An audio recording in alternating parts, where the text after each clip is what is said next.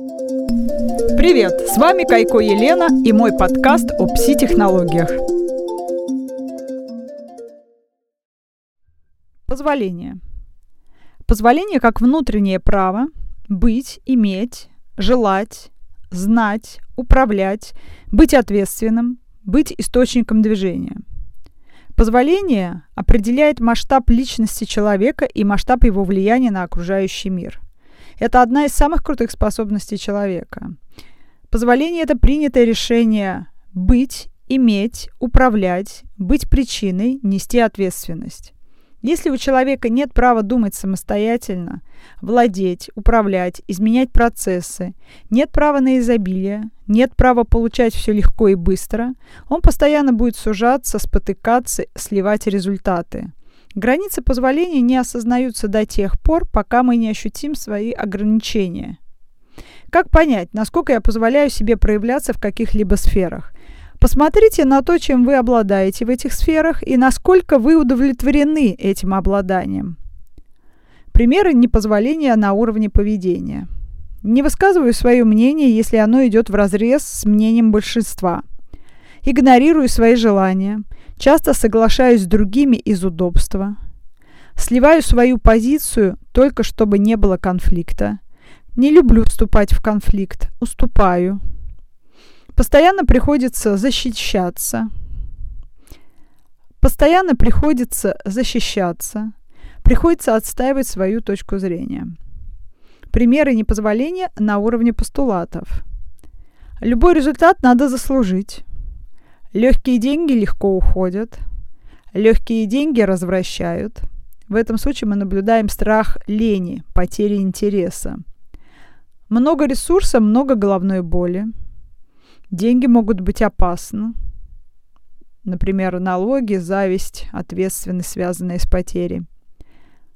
В отношениях должен быть компромисс. Это связано с непозволением получать все, что я хочу в отношениях. Над отношениями надо работать. Это непозволение иметь изначально хорошие отношения.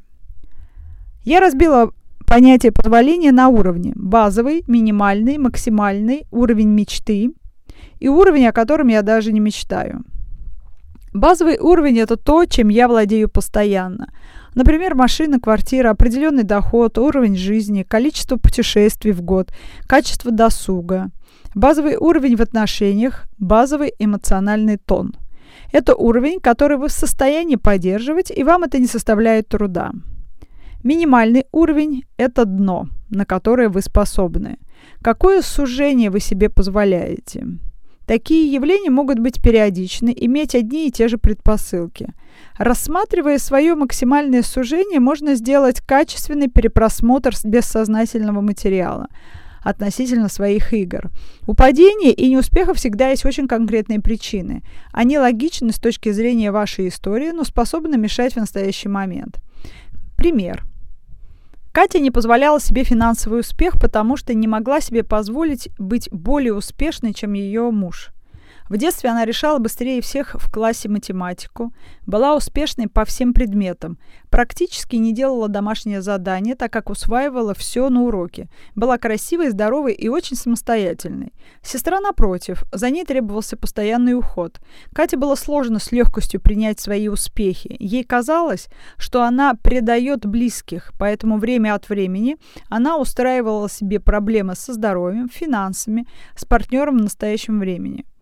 То есть внутреннее пространство требовалось снизить планку, и тогда было бы не так сложно общаться с менее успешным окружением. Непозволение себе быть круче других. Непозволение на легкие деньги. Любые трудности – это наша плата за успех. Трудности поощряются в обществе, это ставится в заслугу, а легкость презирается. Поэтому мы чаще бессознательно стремимся к трудностям, сложностям, к временным затратам, чем позволению создавать быстрые и легкие результаты. Еще один пример.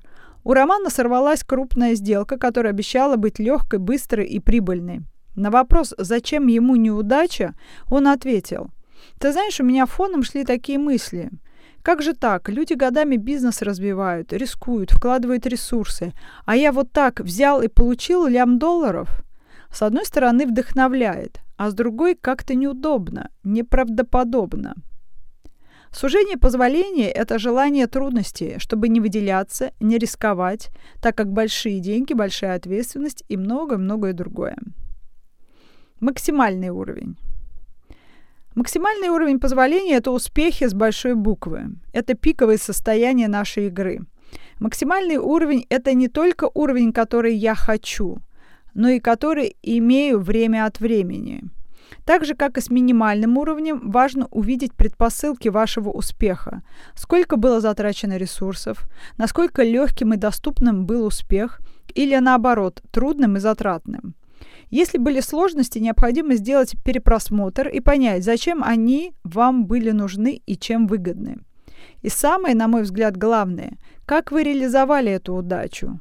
Вложили, сохранили, приумножили. Например, вышли счастливо замуж, и теперь у вас прекрасные отношения и двое детей. Потратили, не заметили, как все рухнуло, или до сих пор живете на дивидендах. Что принес вам ваш успех в целом? Четвертый уровень мечты.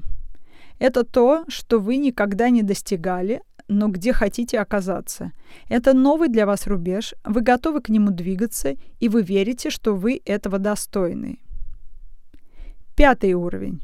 Уровень границ вашего позволения. Уровень, который вам не по плечу и который вы даже не рассматриваете и не видите его в качестве цели. Давайте сделаем закрепляющие упражнения – что вы себе позволяете? Опишите каждый из уровней. Базовый, минимальный, максимальный, уровень мечты, который я планирую реализовать, и уровень, на котором я себя не вижу. Опишите каждый свой уровень, чем он характерен. Чем больше критериев, тем лучше. Описание на примере финансовой игры. Количество денег, какой досуг, что вы себе позволяете в этот момент из одежды – в какие места ходите, какие покупки, как меняется ваше общение. Опишите свое внутреннее состояние на каждом уровне, как меняется ваше поведение, как меняются ваши отношения с близкими. Когда будете выполнять упражнения, описывайте каждый уровень субъективно. Неважно, что для соседа ваше финансовое дно – это расцвет и успех – это ваша игра, ваши переживания, и не надо оглядываться на чужие игры и критерии. Возможно, ваша жизнь была стабильной, вы не находите внутри себя сильных драматизаций, связанных с деньгами или с отношениями, особенно в подростковом возрасте. Выполняйте задания в спокойной обстановке, у вас получится сравнительный анализ всей вашей жизни. Позволение – это способность удовлетворять себя во всех сферах жизни – но зачастую, чтобы это сделать, мы выставляем ряд условий. Очень часто непомерные условия. Еще есть слой, где мы видим невыполнимые условия для достижения своих целей. Это слой, где мы на отрез отказываемся реализовывать тот или другой способ бытия. Например, кто-то не видит возможности жить, не работая на официальной должности, или получать ресурсы, не работая вообще – а с другой стороны, кто-то считает работу непомерным условием для социальной реализации и сидит спокойно у себя на вилле с видом на океан. То есть достаток есть, а реализации социальной значимости нет. Для кого-то рождение детей связано с рядом условий. Например, рожу, если будет обеспечение, а другие рожают и не думают ни о каких условиях. Условия могут быть ограничениями, и выставляем мы их не потому, что считаем обязательными, а потому что за реализацией цели стоят другие блоки. Говорю, что не хочу рожать, так как нет денег, а на самом деле боюсь ответственности. Когда человек мыслит себя создателем, он придумывает игры, а не создает для себя условия препятствия для реализации той или другой задачи. Позволение в чистом виде – это стопроцентное – хочу, могу, имею. Есть правила игры, но эти правила не императив и не условия, а всего лишь форма. Условия для выполнения – это выкуп своей цели, это позволение через отдачу. Например, буду иметь при условии надо накопить опыт, стаж, надо много знаний, надо много учиться – надо, чтобы признали, надо, чтобы позвали, пригласили, утвердили. Нельзя ошибаться. Нельзя быть слишком умной. «Привет тренерам. Как найти мужа». Надо быть в тренде, надо иметь позицию, характер, волю. Надо иметь связи для того, чтобы добиться тех или других результатов. Откаты естественны, говорят тренеры личностного роста. Это естественная норма. Я в корне не согласна. Откаты – это не позволение получать сразу и легко. Желание откатываться необходимо рассматривать в первую очередь. Задайте себе вопрос, зачем мне сужаться после каждого успеха или прорыва? Когда найдем ответ, результаты будут стабильными. Давайте сделаем задание. Какие цели я ставлю на данный момент? Какие условия существуют для реализации каждой цели? Что требуется для достижения цели? Какие из этих условий я считаю трудными? Какие из этих условий я считаю невыполнимыми? Посмотрите на них еще раз и задайте себе вопрос.